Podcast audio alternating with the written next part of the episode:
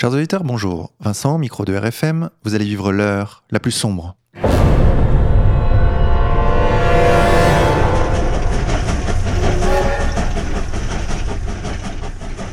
Chers auditeurs, nous nous trouvons aujourd'hui en présence de Jean-Marie Le Pen. Monsieur Le Pen, bonjour à vous.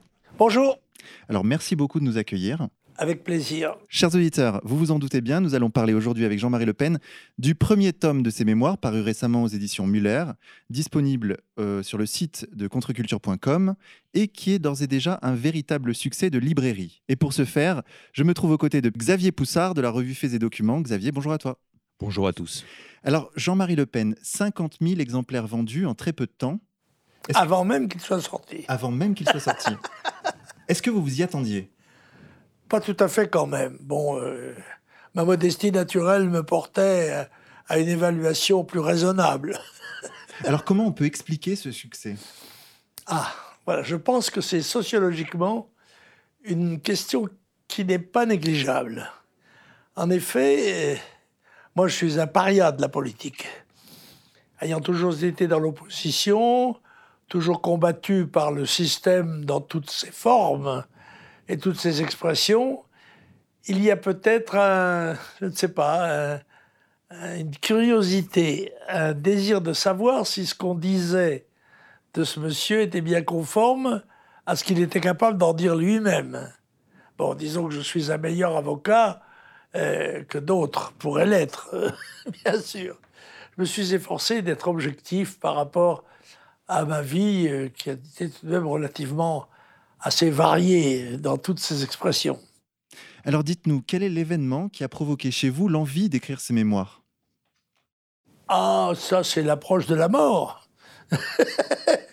c'est la fin de la vie. Euh, Je vais avoir 90 ans bientôt et par conséquent, euh, je me suis dit qu'à un moment donné, il fallait que je me force à rédiger quelques souvenirs. Je l'ai écrit pour informer mes amis d'abord euh, d'un certain nombre de- d'épisodes de ma vie qu'ils ne connaissent pas, bien sûr, et puis euh, l'opinion en général pour lui démontrer que euh, la caricature qui a été faite à travers moi de toute une école de pensée nationale est injuste et, malvenue. Par conséquent, essayer de rétablir ce qui est une vérité. Les, d'aucuns diront ma vérité, oui, c'est la mienne, bien sûr, puisque c'est celle que je signe. Mais je vais essayer de faire qu'elle soit le plus près possible de la vérité objective. Alors Monsieur Le Pen, vous naissez en 1928 dans une France très différente de la France actuelle. Est-ce que vous pourriez nous décrire cette France? Ben écoutez, c'est une France d'abord qui est très marquée, si j'ose dire, par les guerres. Par celle qui vient de se terminer, qui est la Grande Guerre de 1914-1918, et celle qui s'approche, qui sera celle de 39-45. Et euh, le, le climat général est assez marqué par le conflit qui s'est déroulé et qui, euh, chez nous, en Bretagne par exemple, a fait 250 000 morts. Et dans la France, 1 500 000 sans parler de 5 millions de blessés, c'est-à-dire que euh, les, les témoins de cela, ce sont les jeunes filles qui vont monter en graines et qui ne seront jamais ni maîtresses euh, ni mamans et qui euh, n'auront comme quelque sorte compensation que de faire partie de la chorale de Monsieur le curé. Et cela euh, aussi avec toutes les, les gueules cassées. Les, les, deux, les deux cordonniers, par exemple, sont deux unijambistes de la guerre. La guerre est, est omniprésente, en quelque sorte. Mon grand-père, le Pierre, l'a faite et il me raconte quelques épisodes, euh, ce qui le fait gronder par ma mère, qui dit que ce ne sont pas des conversations pour les enfants. En effet, les réalités des tranchées ou des nettoyeurs de tranchées, c'est pas tout à fait, en effet, ce qui forme la sensibilité des jeunes garçons, mais somme toute euh, avec une préscience euh, intéressante, il prévoyait la suivante. Et puis, il ne faut pas oublier que la, Bretagne avait été le pays des grandes familles. Mais là, d'abord, il y avait eu l'absence des, géniteurs, si j'ose dire, qui étaient sous les drapeaux ou qui étaient morts. Et dont la liste s'étalait sur le, le monument aux morts, sur les monuments aux morts, qui ont fleuri dans toutes les communes de France à ce moment-là.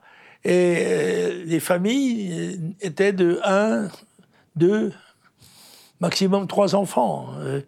Et donc, euh, on, se préparait tout de même le grand hiver euh, démographique qui va finir par nous accabler un jour ou l'autre.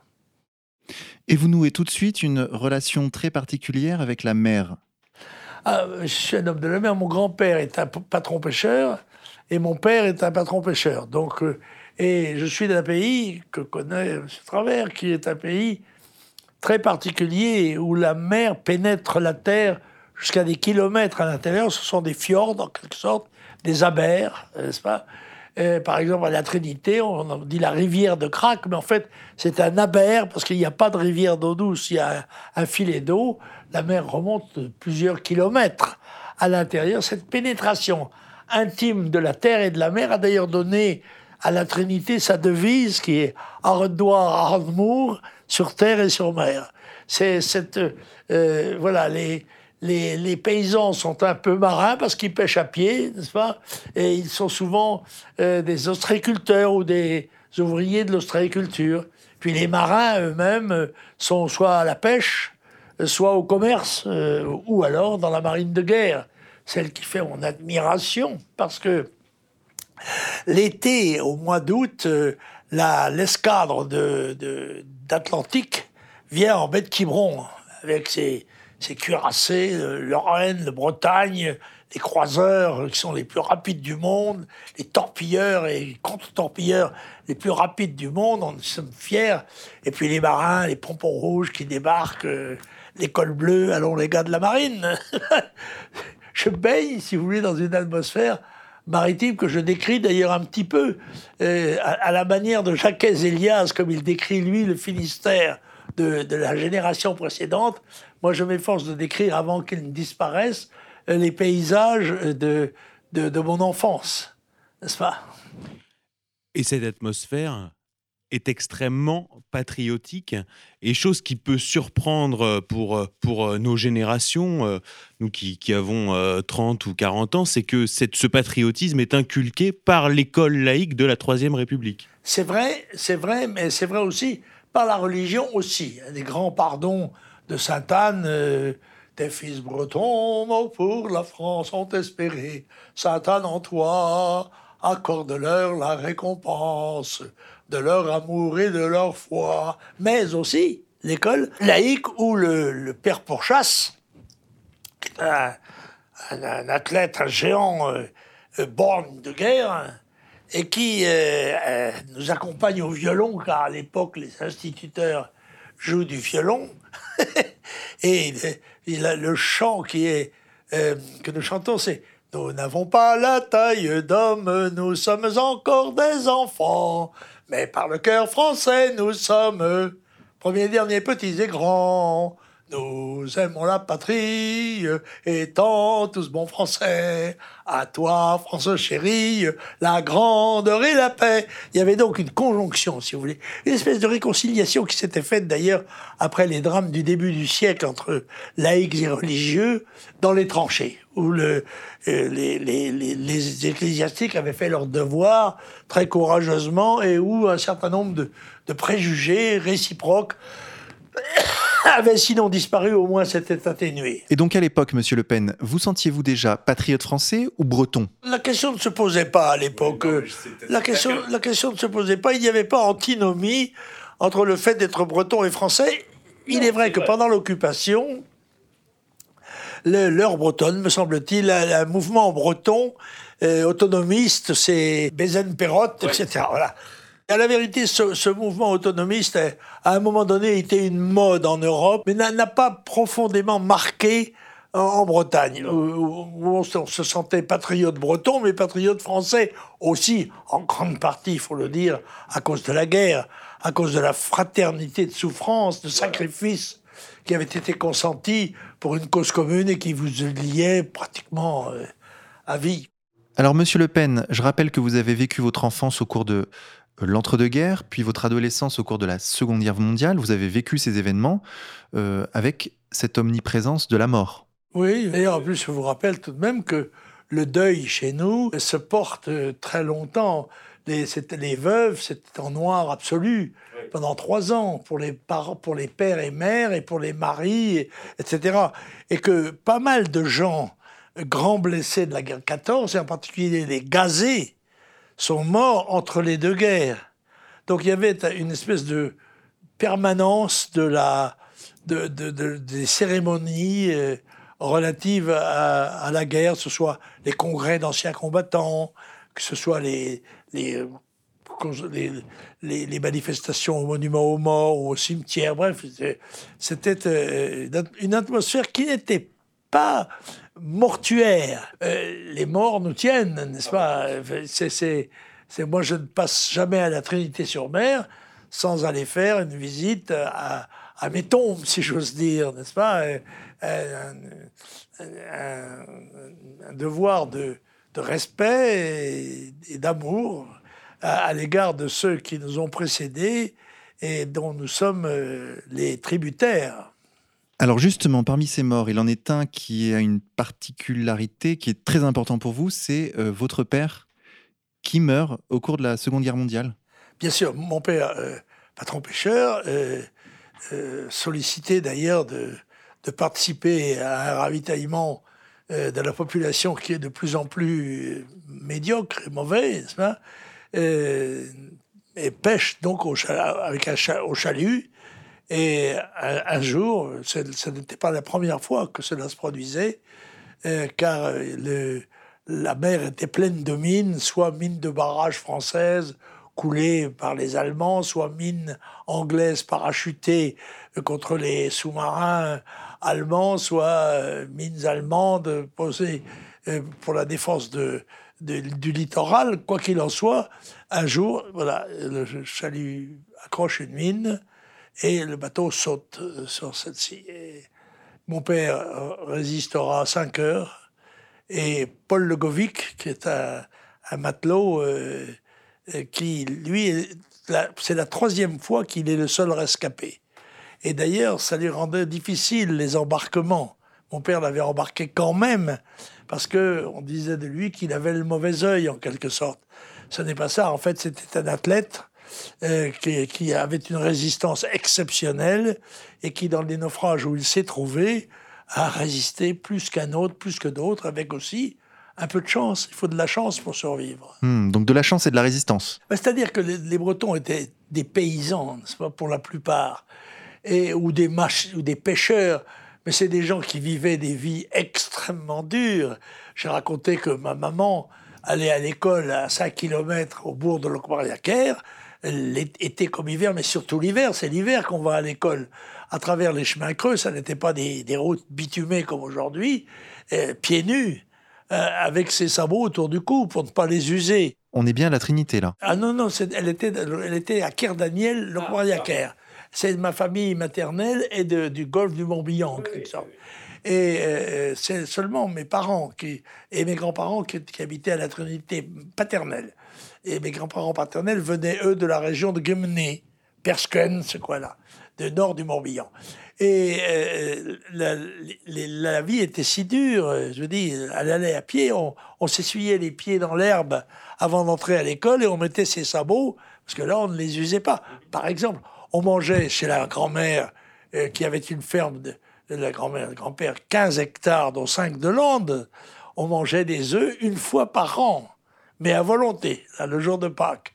Autrement, on ne mangeait pas d'œufs, c'était réservé euh, au marché. On vendait les œufs, le beurre et quelquefois une poule euh, que, ma, grand-mère amenait en vélo à 13 km au marché d'Auray. C'était des vies très dures, donc ces gens-là ont résisté à la vie terrifiante des, des tranchées, mieux que n'ont pu le faire des citadins qui étaient déjà habitués à un confort relatif. Xavier? Alors le premier bouleversement euh, dans, ce monde que vous décrivez, que vous décrivez comme dur, mais euh, sans être pour autant euh, terrible, on sent un, monde plein d'affection, plein d'amitié, plein de d'équilibre, d'équilibre en quelque sorte. Les relations familiales sont très fortes, hein. et les relations de proximité avec les, les gens.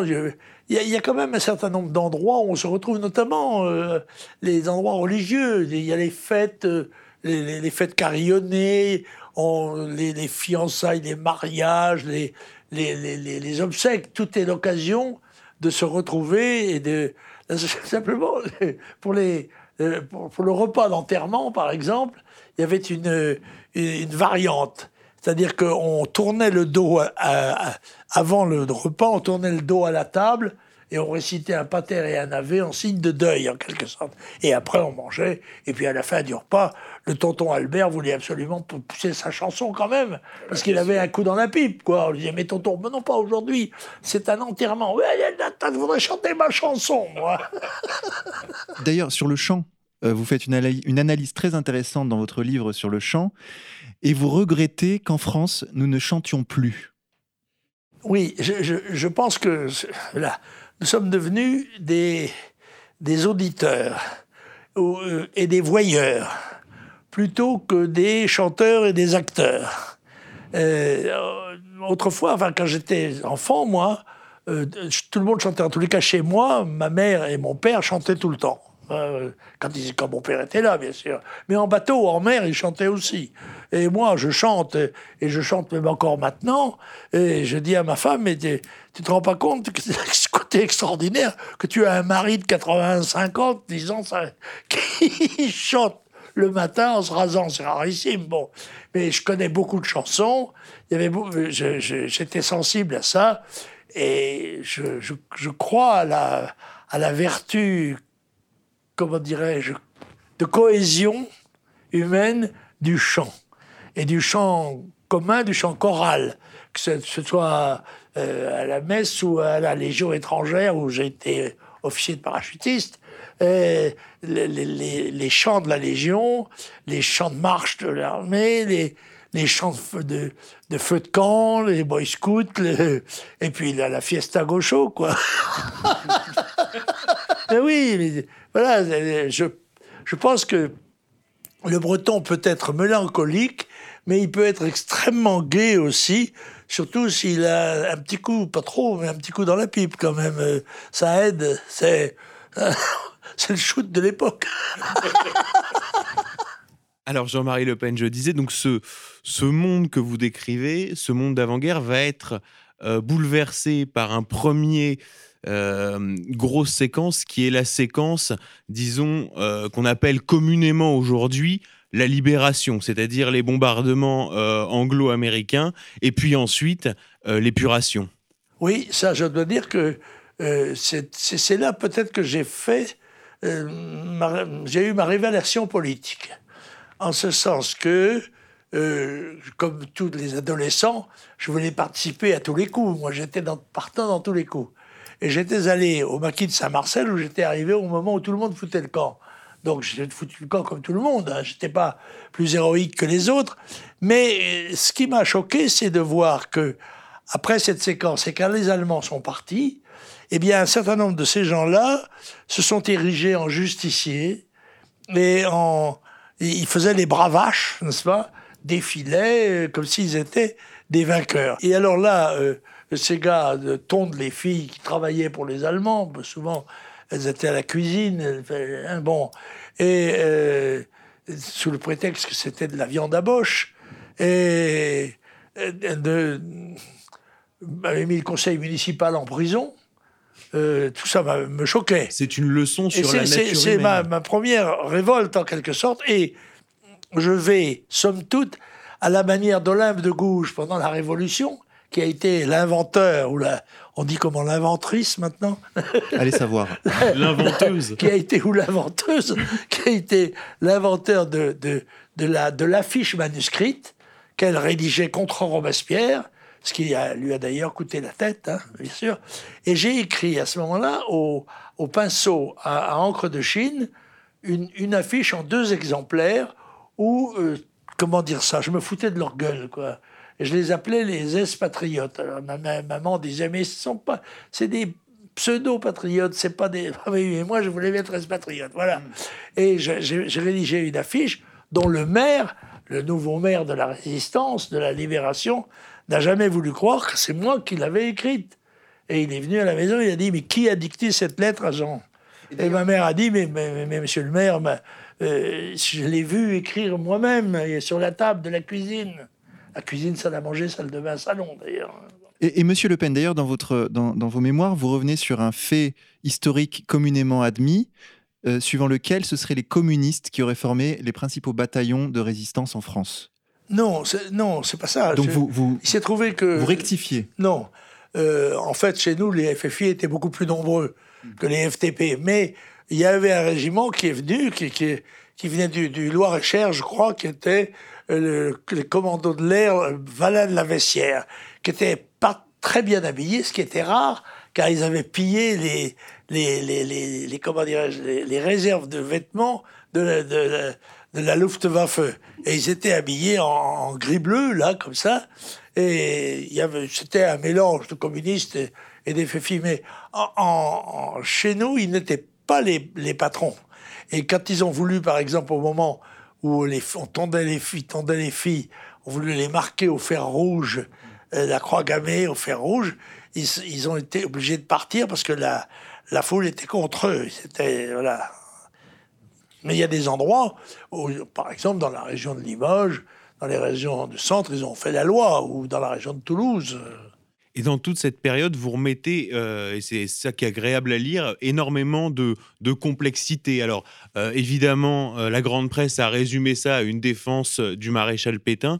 Est-ce que vous pourriez réexposer la situation telle que vous l'avez vécue et perçue à ce moment-là? Écoutez, j'ai dit, j'ai simplement dit que je pensais que le maréchal Pétain n'était pas un traître je n'ai même pas été jusqu'à dire que ce que je pensais, dans le fond, que c'était un héros.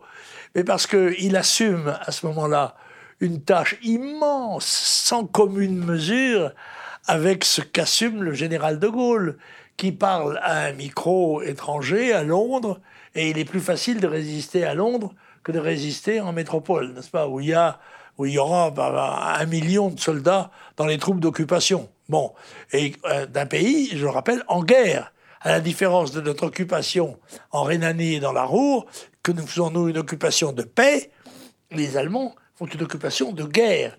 Et pendant cette occupation de guerre, leurs populations civiles elles-mêmes sont très sévèrement et brutalement bombardées, et donc euh, leur état d'esprit peut être euh, légitimement agressif, mais on ne peut pas dire ça. Si, je vais être condamné si, si vous rapportez ces paroles de dire ça, parce que j'ai été condamné pour avoir dit que l'occupation allemande ne fut pas exceptionnellement inhumaine. En effet, si on la compare à celle d'autres pays comme la Pologne ou la, Belgique ou la, Hollande, les, pertes ont été bien plus grandes. Or, le maréchal, il signe l'armistice. Personne ne pouvait penser sérieusement qu'il y avait une autre solution possible et on pensait que justement, par son prestige de chef de guerre de la Première Guerre mondiale, euh, vainqueur de Verdun, il obtenait des, adversaires une estime, un respect et des conditions moins dures que d'autres. Et c'était une personnalité indiscutée à l'époque. Absolument indiscutée. Et d'ailleurs, je rappelle la situation. Il y a euh, l'armée française, un million et demi ou deux millions de prisonniers de guerre. les soldats français sont prisonniers de guerre. Et euh, il y a 5 millions de réfugiés sur les routes qui ont fui les villes, on ne sait pas pourquoi, parce qu'ils craignaient d'être battus ou torturés, ou, et ils ont fui. Et le, problème qui se pose au maréchal et à son gouvernement, c'est comment allons-nous faire demain vivre 40 millions de Français? C'est pas euh, 4 personnes dans un bistrot, c'est 40 millions.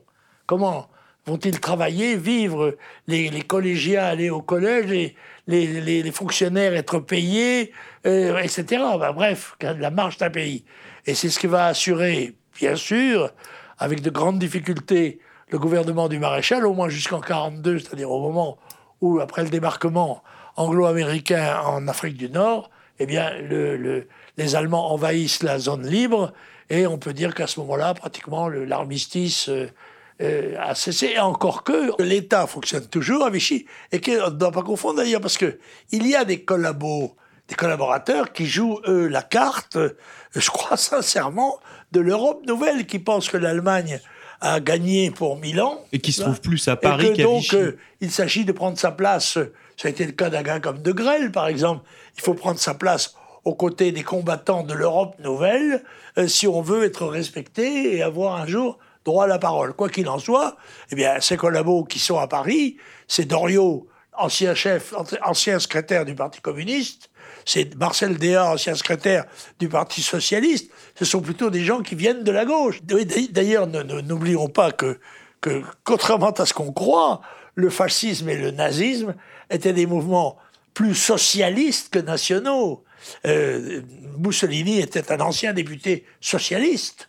Et la révolution sociologique, sociale faite par le nazisme en Allemagne a été d'une très grande importance, même si elle a été gommée par les événements beaucoup plus spectaculaires qui étaient ceux de la guerre.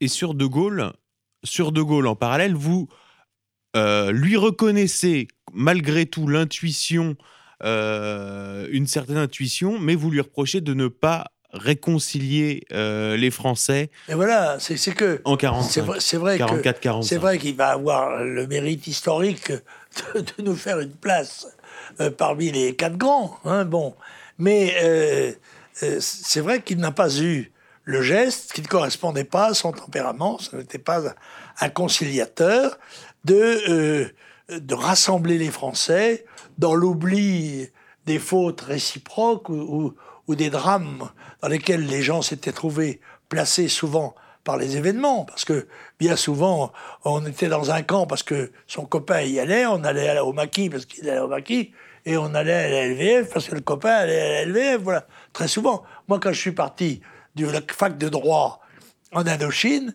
j'ai amené deux copains avec moi, qui étaient Perra, le, le futur maire de Nice, et un, un garçon qui s'appelle Petit, qui était joué au rugby avec moi et qui a été tué en Algérie d'ailleurs après. Euh, et puis, quand nous sommes arrivés à Saint-Mexan, à l'école d'officiers, eh nous sommes partis de notre section à 8, alors que nous étions seulement 3 volontaires pour l'Indochine. Les autres n'avaient pas jamais pensé à partir en Indochine, mais ils partaient en Indochine parce qu'il y avait des copains qui y allaient. Voilà, pour aller avec les copains. C'était une réaction qui est humaine capitale dans l'histoire de, des relations humaines. Et si vous aviez face à vous un, un jeune qui a aimé, disons, l'histoire de la résistance, qu'il a pris pour modèle et qui, euh, qui en fait sa ligne de vie, comment lui expliqueriez-vous ce que vous appelez le, le- le résistentialisme? Non, la résistance, c'est la volonté de, de- de désobéir, et quelquefois de façon euh, agressive, à l'égard de l'occupation allemande, d'occupation étrangère, euh, militaire, mais ça, c'est une réaction qui, a sa noblesse, qui parce qu'elle est, pleine de risques d'abord. Le résistentialisme, c'est autre chose. Ce sont les gens qui, après la guerre, se sont targués d'être des résistants pour pouvoir se partager les dépouilles opimes euh, de, de- de- de- de- des gens, soit leurs appartements, leurs journaux, euh, leurs banques, euh, leur position sociale.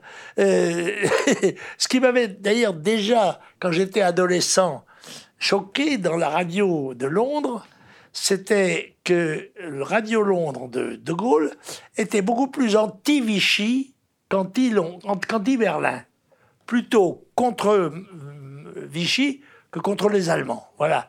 Pourquoi? Parce qu'il s'agissait, pour la plupart, de gens qui étaient expatriés et qui, sont, qui, qui comptaient revenir en France et y trouver la place qu'ils jugeaient euh, avoir mérité par leur attitude de, de distanciation à l'égard de la guerre. Mais ils étaient de l'autre côté du Chanel. C'était plus confortable que. Il y a eu une résistance à l'intérieur. Pour ma part, je dois dire que mon père avait gardé un fusil Lebel et un pistolet. Euh, C'était normalement pour ma mère la mort. C'était l'application de, des règles de guerre. Bon, puis quand, en cas, quand mon père est mort en 42, ma mère a dit il faut se débarrasser de ça, c'est- trop dangereux. Mais j'étais déjà le petit homme à 14 ans. Je lui ai dit maman, il n'en est pas question, on les garde, on les garde.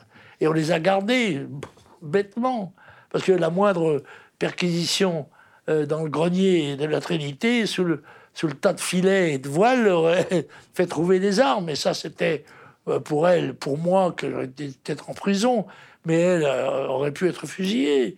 Donc, et nous n'avons pas ni sollicité, ni, ni eu de, de, témoignages de notre attitude.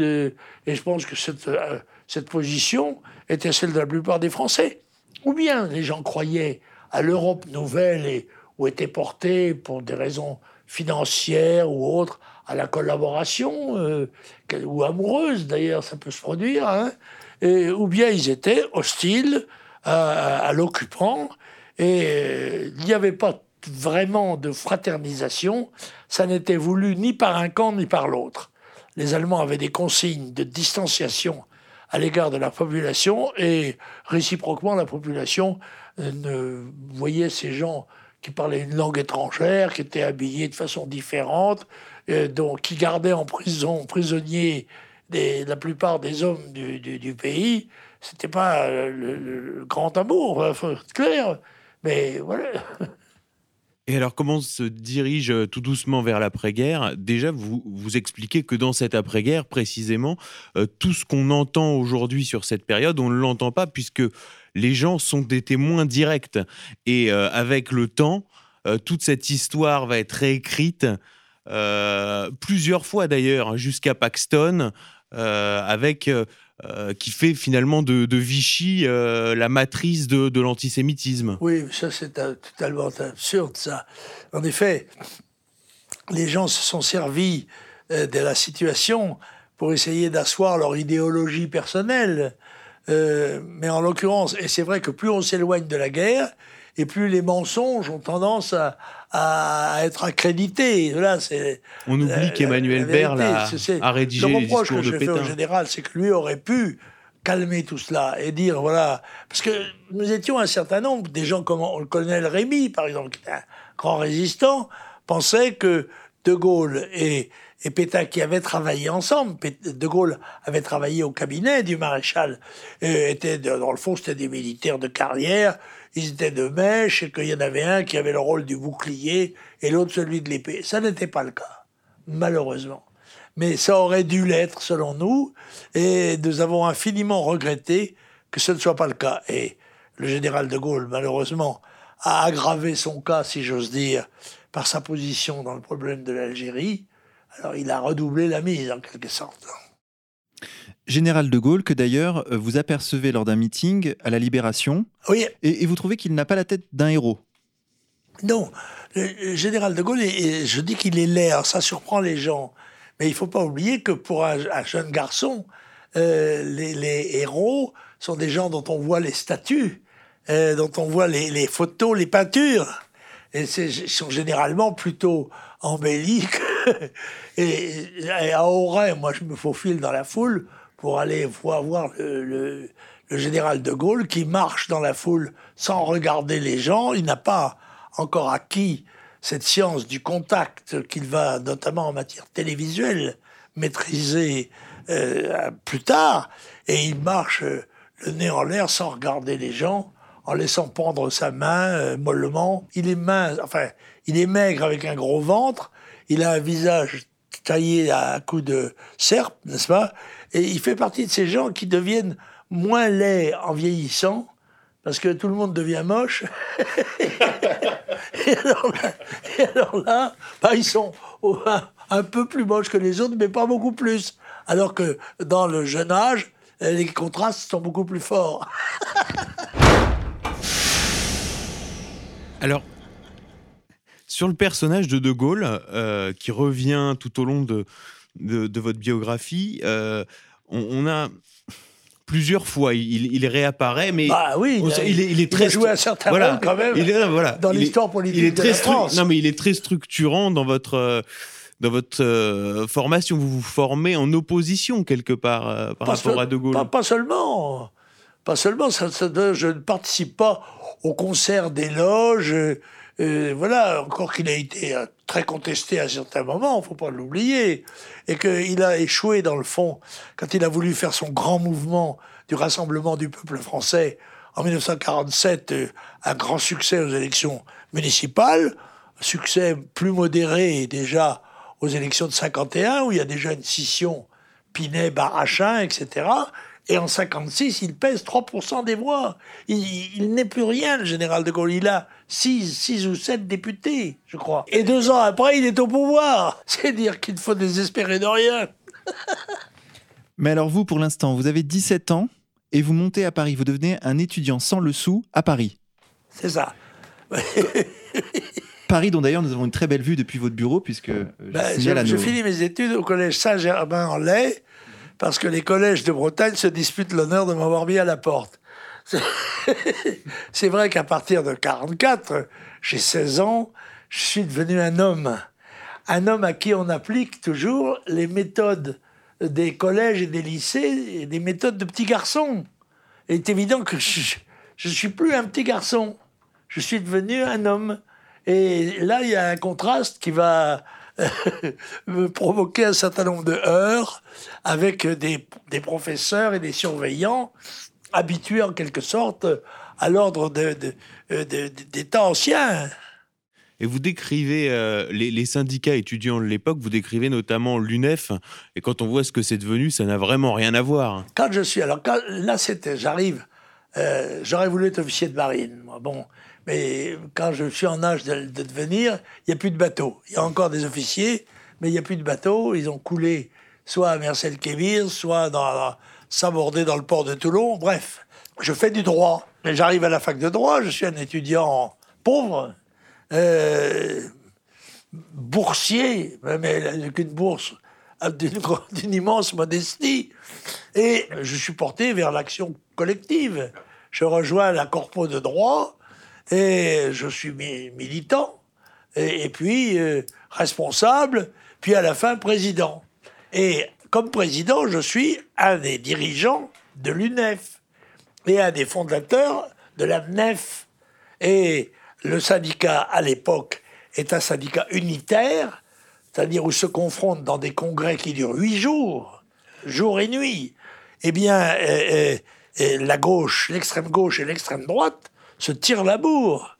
Euh, et, donc c'est là probablement que je fais mes premières armes d'orateur en quelque sorte. Euh, la confrontation des, thèmes, il y, a, deux, grands, deux grands courants. Il y en a un euh, qui est traditionnel, étudiant, libéral et, assez rebelle aux, autorités, disons. Et puis il y a les socialistes qui euh, veulent, qui, qui définit, c'est la charte de Grenoble, qui définit l'étudiant comme un jeune travailleur intellectuel et qui veulent le pré-salaire, etc., etc. Et il y a, une confrontation des, deux courants euh, très violents, enfin très violents, euh, réels, antinomiques à l'intérieur du, syndicat, mais ça la rend très vivant. Il y a aussi ces fédérations, il y a, tout ça. C'est un mouvement qui est très important parce que beaucoup de notre, notre statut, notre, nos, ressources dépendent beaucoup de l'action du syndicat. Et Jean-Marie Le Pen, à cette époque-là, c'est une élite française qui se forme, puisque l'université, vous, vous donnez le chiffre de 150 000 à l'époque étudiants en France, et euh, pour le nombre de bacheliers sur une classe d'âge, je, n'ai pas le chiffre en tête, mais ça n'a rien à voir avec l'université que peuvent connaître les, les, jeunes qui, qui, nous écoutent. rien du tout, parce que le grand drame, c'est que l'accès à l'université, contrairement à celui des grandes écoles, où les concours sont extrêmement sévères et éliminatoires, l'accès à l'université est très largement ouvert, donc tout, naturellement, les gens qui ne savent pas trop quoi faire vont à l'université et beaucoup vont y perdre beaucoup de temps parce qu'il n'y a pas à l'autre, à la sortie, le nombre de places qui correspondrait au nombre d'impétrants, si vous voulez. Et c'est là où la sélection devrait avoir lieu avant, de telle sorte que les gens s'orientent plutôt vers des métiers qui peuvent être d'ailleurs des métiers très rémunérateurs, et c'est là où, par exemple, l'Allemagne nous donne un exemple de, d'apprentissage qui est beaucoup plus important que chez nous. Il y a un rôle de l'apprentissage. Chez nous, l'apprentissage, ça a une mauvaise réputation. Le travail manuel a mauvaise réputation. Or, le combat, je le rappelle, celui du Front National, était de rapprocher les, les salaires manuels des salaires intellectuels. C'était en rapport avec le service rendu à la société, voilà. Et ce qui ne s'est pas fait, et qui a abouti à, à, ces jeunesses un petit peu perdues qui, ont, qui vont jusqu'à la deuxième année de droit ou de Sorbonne, qui en sortent sans diplôme et qui se retrouvent chômeurs. Voilà. Mais votre ascension sociale ne vous empêche pas de, de pratiquer le travail manuel Ah ben oui, c'est parce que euh, je fais des travaux manuels pour gagner ma croûte, pour, euh, pour, euh, parce que j'ai des besoins. La, la, la, bourse est tout à fait insuffisante pour vivre. Et quand j'ai eu l'occasion de faire des travaux même pénibles, mais qui étaient rémunérateurs, j'en ai profité, ce soit dans la mine ou, au, chalut. Et voilà, c'est. Mais j'étais pas feignant et assez costaud. Il faut aussi avoir le physique pour supporter ça. C'est, c'est la vie est aussi une chance. C'est pas seulement une distribution de, de, de, tickets de restaurant. Et à cette époque où vous, vous montez à Paris, euh, faisant partie donc cette, de cette future élite de la nation, vous commencez à fréquenter euh, le tout Paris euh, de l'époque. Vous devenez quand même un, un, un, petit un personnage en gestation, quelque chose de. il se passe quelque chose. Je suis déjà une personnalité, puisque j'ai raconté dans mon livre, vous l'avez certainement lu, que par un coup de culot extraordinaire, quand je vois dans François les, les inondations de Hollande, je rentre dans un bistrot et j'appelle le président de la République, ce qui est complètement zinzin. Mais euh, on me dit, mais c'est de la part de qui? Je dis, c'est Le Pen, le président des étudiants en droit. Ne quittez pas, je vous le passe. Mm. Et j'ai Vincent Toriol au bout du fil, qui avait été président de l'association des étudiants de Toulouse. Et nous avions, nous avions quelque chose en commun. Et donc, euh, il m'a dit, qu'est-ce qu'il y a pour ton service? Je dit, écoutez, voilà, nous avons le sentiment que ce qui vient d'arriver à Hollande, frappe toute l'Europe et en particulier nous le ressentons comme si nous étions directement touchés. Et nous souhaitons intervenir physiquement pour démontrer notre solidarité. Car très souvent, dans les mouvements ONG et autres organisations caritatives, on, on met huit jours à se mettre en route, n'est-ce pas? Et puis quand on arrive, c'est fini. Bon, alors que nous, 48 heures après, équipés par l'armée, il faut le dire, car euh, Oriol avait dit je m'en vais, mais je passe le coup de fil au ministre de la Guerre, Pleven. Et là, au cabinet, quelqu'un s'est mis à notre disposition, nous a fourni les équipements militaires, les rations militaires. On a obtenu de la SNCF le transport gratuit jusqu'à la haie, etc. On s'est défendu. 48 heures après, nous étions en Hollande. C'est ça la grande différence, n'est-ce pas? Voilà. Euh, et là, là encore, je, euh, on dit, c'est pas que faire de vous. Je dis, écoutez, je voudrais parler à un ministre. une fois que c'est. J'avais un, ami qui s'appelait René Krotov qui m'avait enseigné deux slogans. Le premier, c'est la vie commence toujours demain. Et le deuxième, il faut toujours entrer par la grande porte. Et j'entrais par la grande porte, voilà, je le ministre, je lui dis, mais monsieur, nous ne sommes pas là, ne croyons pas que à 20, 40 garçons, on va changer le, sort de, la Hollande, mais notre présence a une grande valeur symbolique. Elle est le symbole de la solidarité des Européens face à un danger qui, par chance, n'est pas politique. Et, donc, euh, objectivement supportable, et on peut l'affronter euh, ensemble. Et il, marche, il comprend, il dit oui, oui, d'accord, je suis d'accord, où voulez-vous aller? Je dis, quel est l'endroit le plus dangereux? Il me dit, c'est Schuin-Duveland, il y a beaucoup de morts. Je dis, ben, c'est là qu'on va. autrement, ça n'a pas de sens. Si on veut donner à son geste un, sens symbolique, il faut qu'il soit exceptionnel, euh, spectaculaire. Autrement, il faut rester chez soi. Et Monsieur Le Pen, avoir du culot, vous en parliez, c'est important, mais ce n'est pas suffisant. Il faut aussi savoir convaincre. À quel moment vous êtes-vous rendu compte que vous étiez un orateur? Eh Je crois d'abord que c'est à l'UNEF. Euh, euh, à l'UNEF, à la Corpo, euh, il y a des assemblées, il y a des élections, il faut disputer le bout de gras, il y a des adversaires politiques. On, discute, que voilà, je pense que c'est vieux comme le monde. Mais. et puis, il y a aussi, je pense, on a relativement chacun d'entre nous un don naturel. Il y en a qui sont plus portés vers le 100, le mètres olympique, d'autres euh, vers la discussion politique, ou d'autres vers le baron, je sais pas. Bon, bref, euh, ça se fait comme ça. Il y a, un engrenage de la vie qui fait Alors vous avez commencé à aborder l'armée euh, sur l'affaire euh, hollandaise euh, et très vite l'armée arrive dans votre vie avec l'affaire d'Indochine. Ah oui. Alors l'armée, on sent qu'elle est encore très très importante dans cette France d'après-guerre et en même temps son, déclin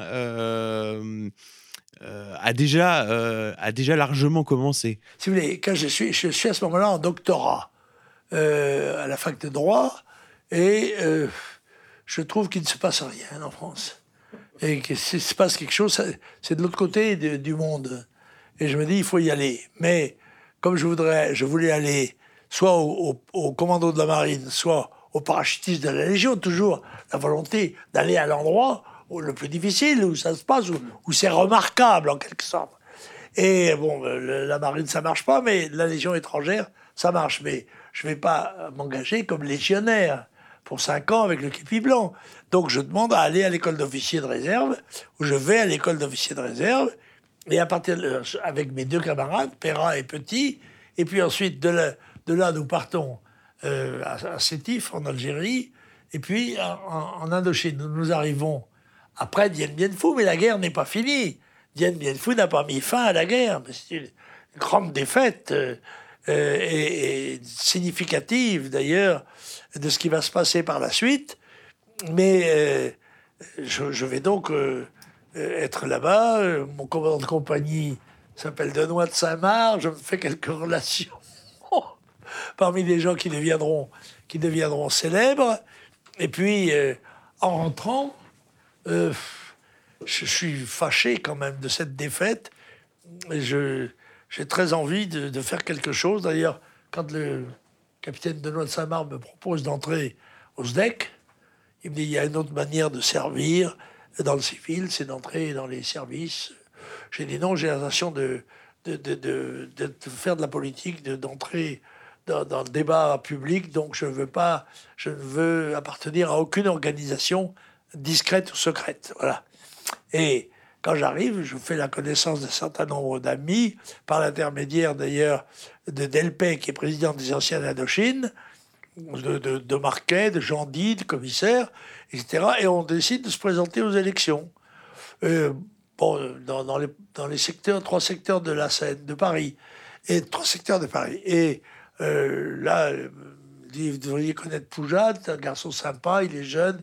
Et, et on dit, bah oui, pourquoi pas, et on convient euh, de, le rencontrer. Et le jour où nous dînons ensemble, il nous dit, écoutez, les gars, euh, malheureusement, enfin, ou heureusement, mais le, mouvement a décidé de présenter des candidats aux élections. On me dit, bon, écoutez, tant pis, quoi, on ne se tirera pas les uns sur les autres.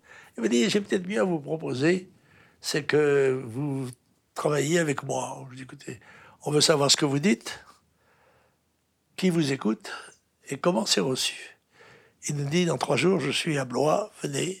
Il nous envoie des voitures, on y va. Et le soir, il y a 3000 personnes. C'est un événement politique euh, de dimension considérable. Hein.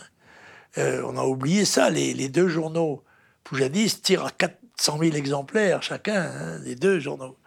Et il nous dit alors, on, avait amené avec nous nos petites amies pour avoir une, opinion féminine aussi.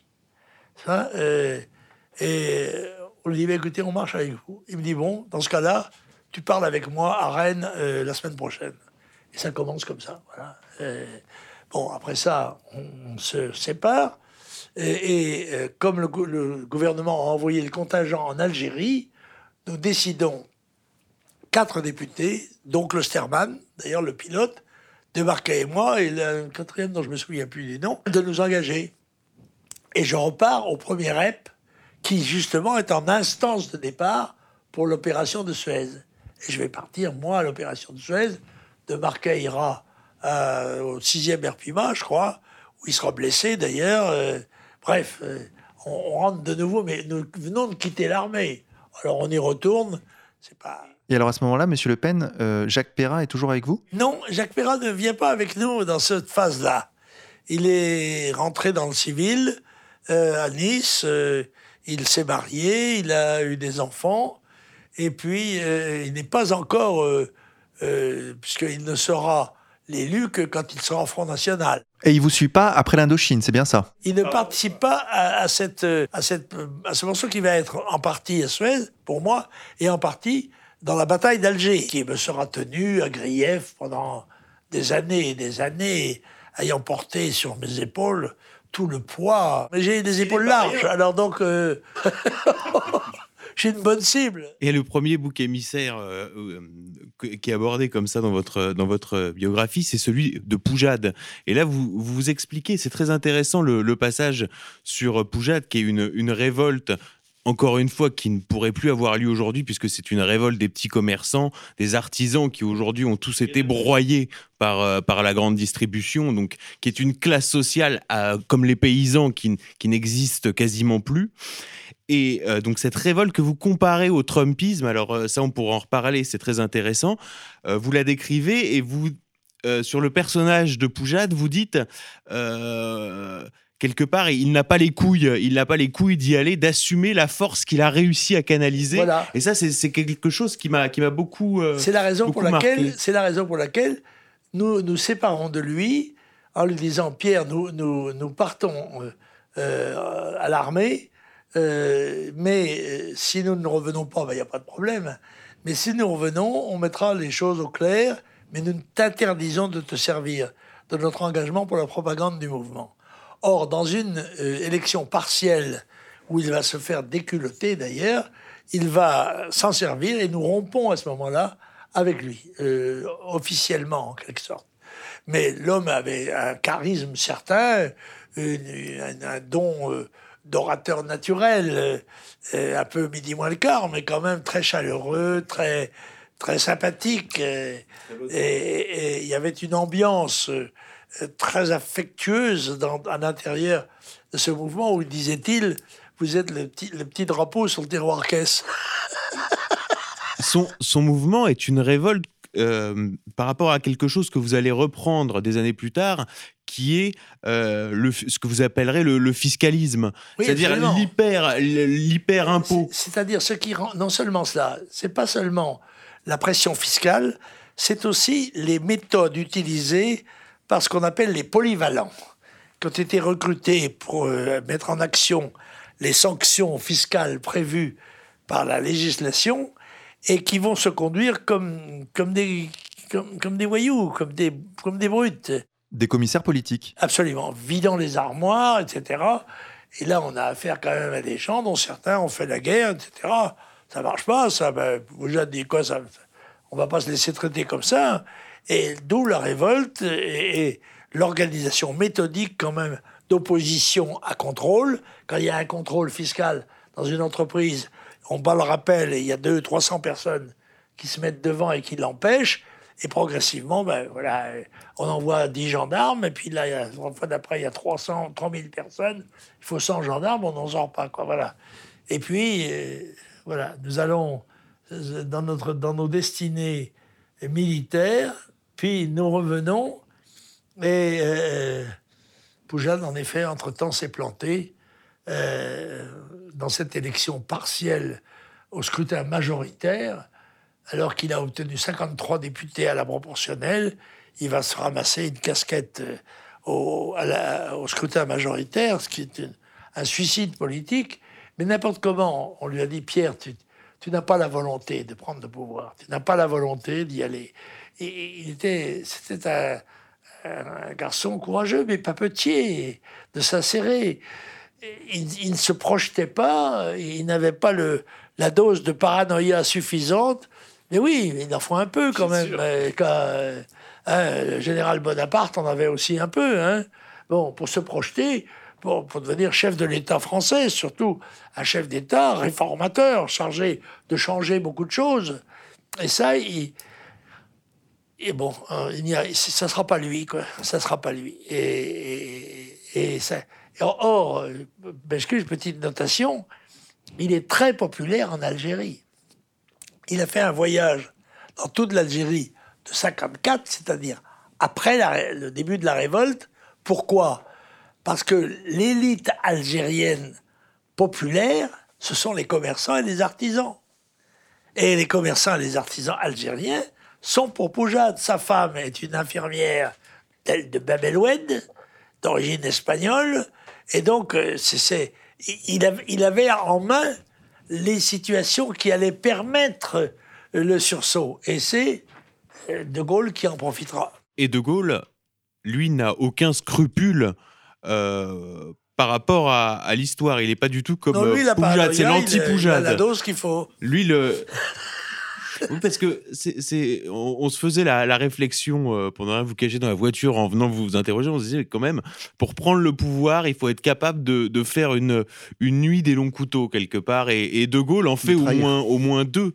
Euh, des nuits des longs couteaux sur l'Algérie, sur euh, sur et, en 40. C'est sûr que à, ce niveau-là des responsabilités politiques, on est amené à prendre des risques considérables et, et à déclencher des. Y compris sacrifier les gens qui vous ont porté au pouvoir. Qui sont hors du commun. Mais euh, le destin vous porte aussi. Hein, euh, et le diable marche avec vous. Et Monsieur Le Pen, est-ce que vous contestez la nature même du régime républicain? Il y a une chose que, j'ai très vite pris euh, connaissance et, et en considération, c'est que euh, on ne pouvait pas sauver le peuple français contre lui-même. Et il fallait que d'une manière ou d'une autre, il y soit associé. Sous quelle forme euh, Ça pouvait être une forme directe, comme euh, Poutine, plus direct, par exemple, pouvait être parlementaire, mais avec déjà tous les freins sociaux, économiques, culturels, philosophiques qui jouaient et qui empêchaient, dans le fond, l'État de, remplir sa fonction, comment dirais-je, régénératrice nécessaire, car il était, à mes yeux, euh, insuffisant de continuer les républiques les unes après les autres, comme s'il ne se passait rien dans le monde. Et là où je euh, pense avoir été tout de même un précurseur, c'est que je suis un de ceux, en tout cas, qui s'est rendu compte que la révolution démographique allait dominer l'ensemble de tous les problèmes, allait balayer toutes les objections, car le fait que la, la population mondiale passe en 50 ans de 3 à 8 milliards d'habitants, en marche vers 9, 10, 11, je ne sais pas, et allait créer des, conflits intérieurs dans les États, allait déclencher un mouvement migratoire géant qui risquait et qui probablement était en mesure de submerger le seul continent qui, lui, était en état de dépression démographique, qui était le continent boréal, c'est-à-dire euh, euh, qui va de, Gibraltar à Vladivostok, hein, et qui comprend aussi la Russie, laquelle, avec 140 millions d'habitants, doit tenir le plus grand pays du monde face à des pressions démographiques considérables qui s'exercent, mais qui vont s'exercer encore bien plus dans les années qui viennent, d'abord du côté islamique, euh, euh, mais aussi du côté chinois, où l'abandon de, la loi de l'enfant unique euh, peut amener la Chine, qui a actuellement 1 milliard 300 millions d'habitants, en avoir 3 ou 4 ou 5 milliards. On ne sait pas, et par conséquent, euh, une capacité dynamique, car il faut noter une chose, c'est que les masses démographiques ont d'autant plus de dynamisme qu'elles sont nombreuses et cohérentes. Pas, voilà. Et c'est aussi le phénomène de l'islam. L'islam est généralement pas très agressif quand il est dispersé et faible. À partir du moment où il réunit des millions et des dizaines de millions de gens, eh bien, il prend un poids et une dynamique et une allure conquérante qui sont presque telluriques. Ça échappe presque à, la pensée, à la direction humaine. Ce sont des phénomènes euh, qui ressemblent aux marées, en quelque sorte aux inondations. Et c'est ça qui menace notre continent. Et je dis, bon, il y a beaucoup de problèmes qui se posent à la France. Et d'ailleurs, on les trouve dans les programmes du Front National. Tout a été euh, étudié, tous les problèmes. Mais il y en a un qui est un problème premier, car la plupart des problèmes importants dépendent de lui, c'est le problème démographique. Voilà, parce que dépendent de la migration, du torrent migratoire, l'insécurité, le chômage, la, crise du logement, la crise de l'école, euh, les crises budgétaires, etc. Tout ça dépend fondamentalement du fait que dans un pays rentrent 5, 10, 15, 20 millions d'étrangers euh, qui ne sont pas sollicités, qui n'ont pas de place de travail et qu'il faut euh, loger, nourrir, soigner, enseigner. C'est pas possible. C'est la situation dans laquelle nous nous trouvons aujourd'hui. C'était la volonté de doter le pays d'une organisation politique qui soit capable de défendre le peuple euh, contre les, facteurs désintégrants en quelque sorte et, affaiblissants. Mais vous savez, il y a un chiffre terrifiant. C'est qu'il est donné par les démographes. C'est que euh, les démographes affirment que au-dessous de 1,3 enfants par femme, les pays ne peuvent plus remonter, quoi qu'ils fassent. Et c'est déjà le cas de l'Allemagne, de l'Italie et de l'Espagne. C'est la question que j'allais vous poser, Monsieur Le Pen. Est-ce que vous estimez que la situation en France est réversible? Oui, encore, nous sommes, nous sommes en tous les cas, d'après ces critères-là, nous sommes encore dans, dans la capacité démographique de, de, nous redresser. Mais pour cela, il faudrait évidemment un système, un, un régime qui à la fois favorise la, la, natalité, mais le problème n'est pas simple, dans la mesure où il faut 15, 20 ans pour faire un homme ou une femme. Et ce sont des phénomènes extrêmement lourds. Et quand, quand, on parle, par exemple, du fait qu'il y a, en Algérie, est passé de 8 à 46 millions d'habitants en l'espace de 50 ans, il faut savoir que plus de la moitié de cette population a moins de 20 ans. Bon, c'est dire que la perspective est, assez impressionnante. Rappelez-vous le mot d'ordre d'Erdogan, c'est pas disant attention, la famille turque, ça n'est pas trois enfants, c'est cinq au moins. Clin d'œil au peuple en disant attention, si vous avez quelque chose à demander à l'État, vous devez savoir que vous devrez présenter euh, des familles susceptibles de correspondre à notre critère. C'est évident. Oh, ils sont déjà 90 millions, comme sont 90 millions les Égyptiens. Ce sont là les chiffres qui se posent à nous. C'est ça la, dimension. alors, quand vous savez que la Russie n'a que 140 millions d'habitants, et avec le territoire le plus vaste du monde, j'avais d'ailleurs à Moscou euh, affirmé que vous ne pourrez pas garder la Sibérie seule. Euh, vous avez besoin de l'Europe de l'Ouest et l'Europe de l'Ouest a besoin, elle, d'un espace stratégique et géopolitique qu'elle n'a perdu avec le Sahara. Donc, par conséquent, l'alliance, je dirais, euro-russe est inscrite dans les faits sine qua non. C'est-à-dire que si ça ne se fait pas, eh bien, il y aura probablement très peu de chances de survie pour notre civilisation, qui est quand même commune bien qu'il y ait des nuances, euh, euh, mais quand même, c'est quand même la même manière de ressentir, contrairement à ce que croient les idéologues qui pensent qu'on devrait euh, implanter la démocratie dans tous les pays du monde. Il y a des pays qui sont révulsés par la démocratie. Ça marche pas. C'est pas leur truc. Voilà, Ils pensent différemment. Il faut que chacun fasse ce qui correspond à ses besoins et à ses aspirations. il y a des moments où il faut plus d'autorité et de discipline, et des moments où il faut plus de participation euh, populaire, etc. Ça, c'est le destin. Si, si le général Bonaparte glisse sur le pont d'Arcole et tombe à l'eau, eh bien, évidemment, euh, il n'y a pas d'empire. ah oui, la, la, la, plupart des maréchaux de l'Empire auraient fini bistrotiers s'il n'y avait pas eu Bonaparte. Hein? Ce que disait. Euh, euh, on disait un jour à, à, Malaparte, mais euh, qu'est-ce qui serait arrivé si, au lieu de vous appeler Malaparte, vous vous étiez appelé Bonaparte? Il dit, ben, je crois que j'aurais perdu à Austerlitz, mais gagné à Waterloo.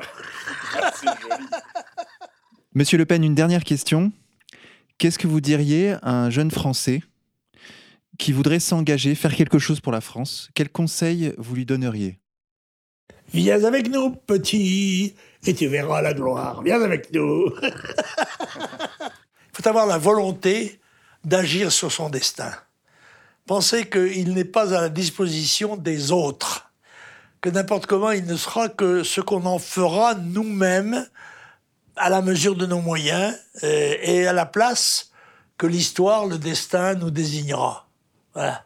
Euh, elle peut faire de nous un, mort pour la guerre, mort pour la France. Elle peut faire de nous un, général. Euh, on dit que chaque soldat a dans, son, dans sa giberne un bâton de maréchal et même en politique de maréchal Le Pen. Monsieur Le Pen, merci beaucoup.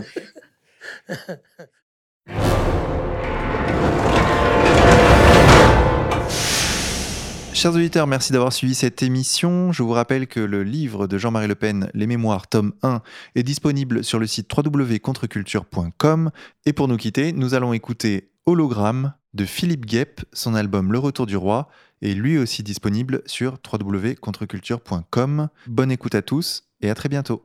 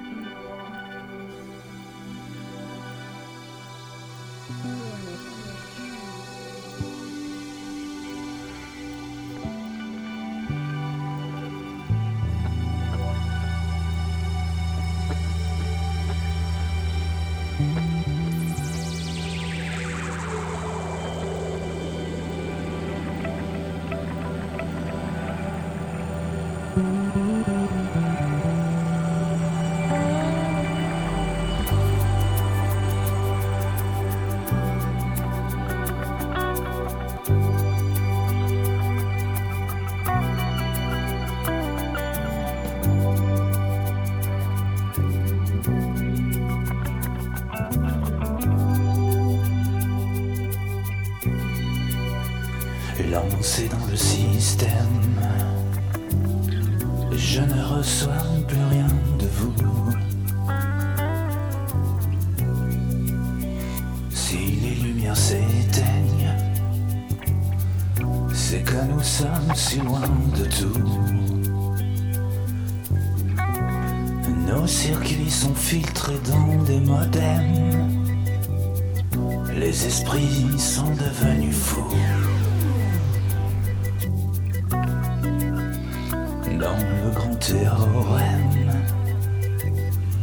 de cette toile qui dévore tout.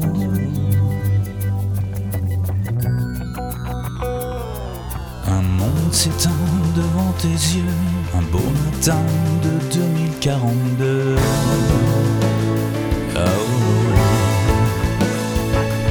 Je prends ma capsule d'oxygène, mes nuits ne seront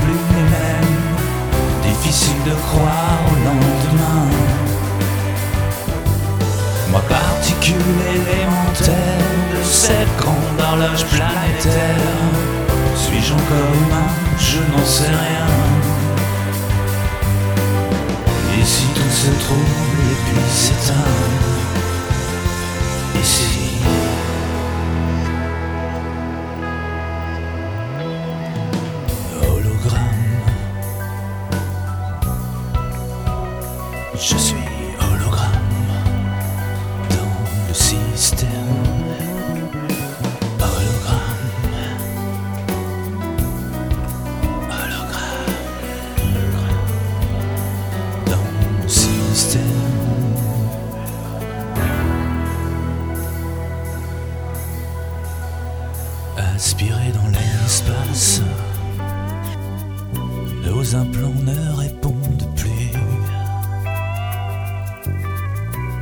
ici. vie se dilue, le temps passe.